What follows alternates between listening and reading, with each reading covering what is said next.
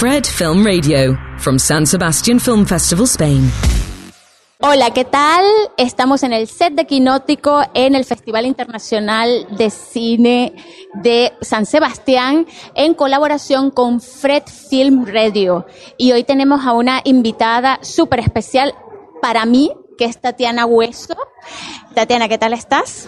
Hola, bien, muy contenta de estar aquí en Donosti presentando la peli con ustedes. Y Tatiana, este eh, es tu retorno, se puede decir, a, tu, a tu parque de juegos que es la no ficción después de, de, esta gran aventura que tuviste en la ficción con Noche de Fuego. ¿Cómo, ¿Cómo fue para ti retornar? ¿O es que siempre tuviste un pie en la no ficción? ¿O es que ya no haces ninguna diferencia? No, no me gusta diferenciar. Para mí el cine es el cine, una película es un viaje que te agarra, que te arrastra, que te hace sentir muchas cosas, un viaje para caminar junto a a personajes que se meten adentro de tu piel también. Entonces, tanto ficción como documental siempre me gusta verlos como películas, ¿no? Pero yo vengo del documental. El documental y el instinto de mirar la vida de alguna forma se coló a Noche de Fuego, que es mi primera ficción. Y ahora con el eco, sí que llego con herramientas distintas a las que hasta ahora había utilizado, ¿no?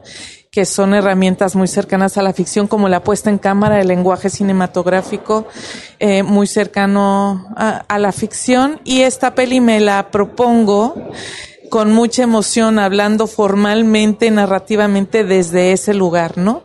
Entonces dije, bueno, no, no van a haber entrevistas, no va a haber voz en off, que mis películas documentales anteriores, la voz de alguna forma es el corazón de estas películas.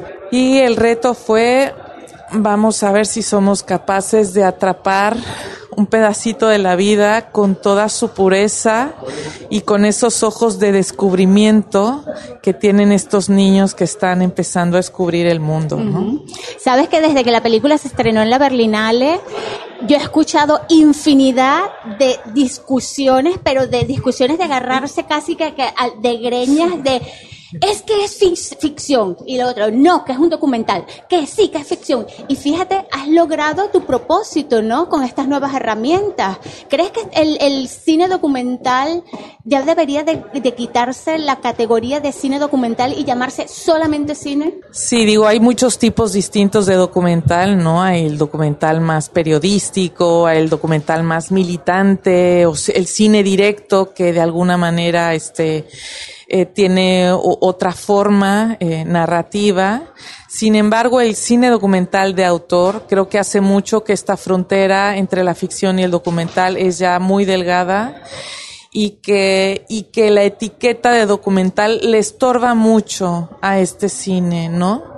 Eh, porque tenemos este prejuicio muy desagradable de lo que es un documental, ¿no? Aburrido, este, de cabezas parlantes y lo que me importaba mucho era con este lenguaje distinto eh, eh, al que se usa en el documental, poder volver más efectiva la historia y poder acercar con más fuerza al espectador a esta historia y a estos personajes y convertir en un viaje inmersivo, ¿no?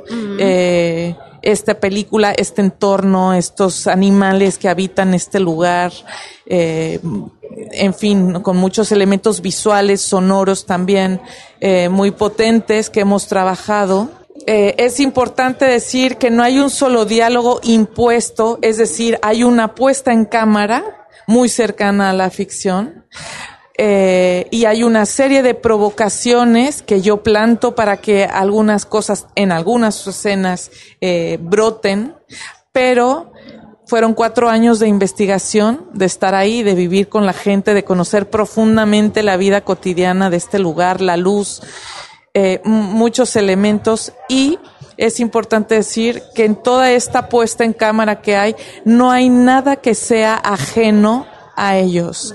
Son sus palabras, son los momentos de la vida que les pertenecen, que suceden cada día y yo hubiera sido incapaz. Creo que es la película con los diálogos más hermosos que voy a hacer en mi vida, porque hay conversaciones entre los personajes y lo que tiene la realidad es que es insuperable, ¿no? La belleza que hay en la vida es insuperable. Es cierto, es cierto. Eh, fíjate que yo la primera vez que te entrevisté eh, hablamos de, de, lo que son las directoras en el cine mexicano y recuerdo que tú me dijiste que, que cuando te nominaron por primera vez al Ariel, eh, alguien te hizo caer en cuenta que eras la primera mujer nominada en, en, aquel momento, ¿no? La primera mujer directora. Vimos en esta edición del, del Ariel que equivale al, al, al, al Goya eh, en España, eh, que esta vez fueron, fueron la mayoría fueron mujeres, solamente un hombre estaba optando por mejor dirección. ¿Cómo ves estos cambios en, eh, bueno, esto, es, esto sido histórico, digamos.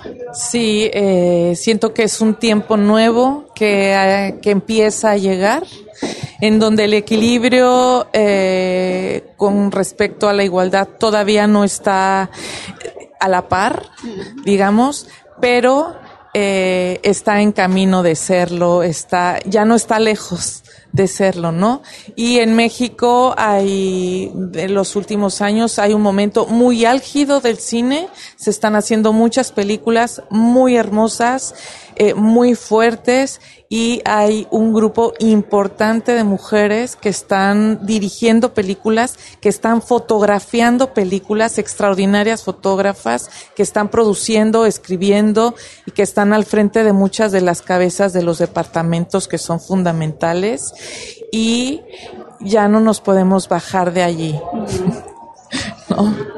Exactamente, de, allí para más alto, ¿no? Sí, sí, totalmente. Este, eh, eh, pensando o reflexionando acerca de, ir a la, ficción para luego regresar a la no ficción, este, ¿crees que, fue, en, qué, en, qué medida fue beneficioso para ti dar ese salto este, eh, desde el punto de vista de, dejar la casilla de solamente directora de no ficción para demostrar que tú podías hacer otras cosas en otros terrenos? Bueno, realmente no fue por demostrar nada, sino por una necesidad, ¿no? Vas, vas dando tus pasos como, como cuentacuentos, como contadora de historias, ¿no?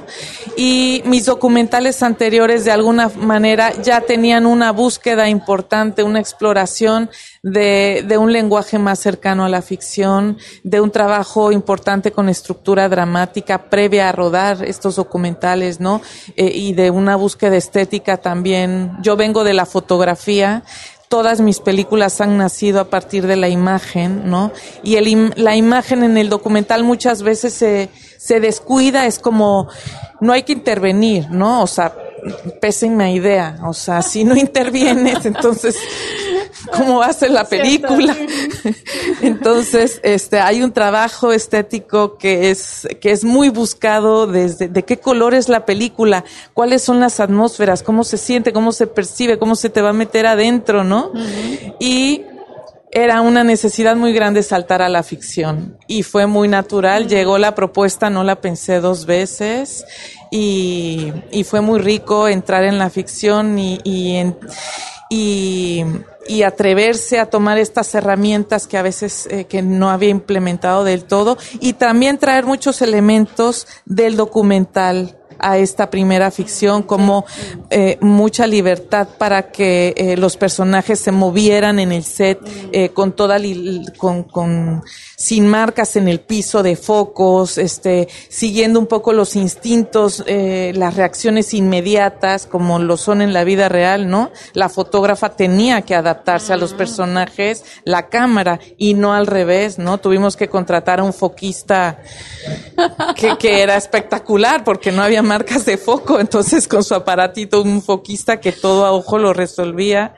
Entonces yo llevé ciertas cosas y, y bueno, y ahora vuelvo al documental con estas herramientas que me han alimentado y me han nutrido y ahora voy de vuelta a la ficción porque esta oh. última peli me ha enseñado como lo grandísimo que hay en las cosas más pequeñas y sencillas de la vida. Y bueno, y ahora, ahora me muevo de lugar de nuevo pero realmente lo que cambia para mí es el modo de producción. Ahora que estás hablando de, todas estas, estas cosas que no se ven, ¿no? pero que están detrás, que, es lo que hace el- todo lo que está detrás del- de, de esta parafernalia que es el cine para, para ver finalmente lo que vemos en pantalla, me lleva directamente a la pregunta que te dejé de deberes, de tarea, que es una pregunta patrocinada por Filming. ¿Cuál fue la película que te cambió la vida y por qué? Es muy difícil esa pregunta. Eh, creo que no es una, que son muchas. Y tal vez acudo a uno de los primeros momentos míos en el cine, eh, tal vez siendo adolescente, eh, que es donde yo me enamoré de, de la posibilidad de hacer películas que fue enfrente de una pantalla en la Cineteca Nacional de México y tal vez una de las primeras películas que me marcó fue París, Texas. Y me marcó porque emocionalmente eh, se me quedó guardada mucho tiempo y había una nostalgia y una soledad enorme que se me quedó mucho tiempo adentro del cuerpo. Y yo decía, las personas que hacen esto, de poner est- est- estos sueños en la pantalla, tienen mucho poder. Yo quiero aprender a hacer eso, ¿no? Poder aprender a, a llevar a otro, a, pues a otro mundo, ¿no? A otro universo emocional, sacarte de tu lugar. Eh, Tatiana, yo creo que has logrado tener el poder, el poder de emocionarnos hasta de- desde la cabeza hasta los pies con tu película El Eco, que está en la sección Horizontes del Festival de San Sebastián.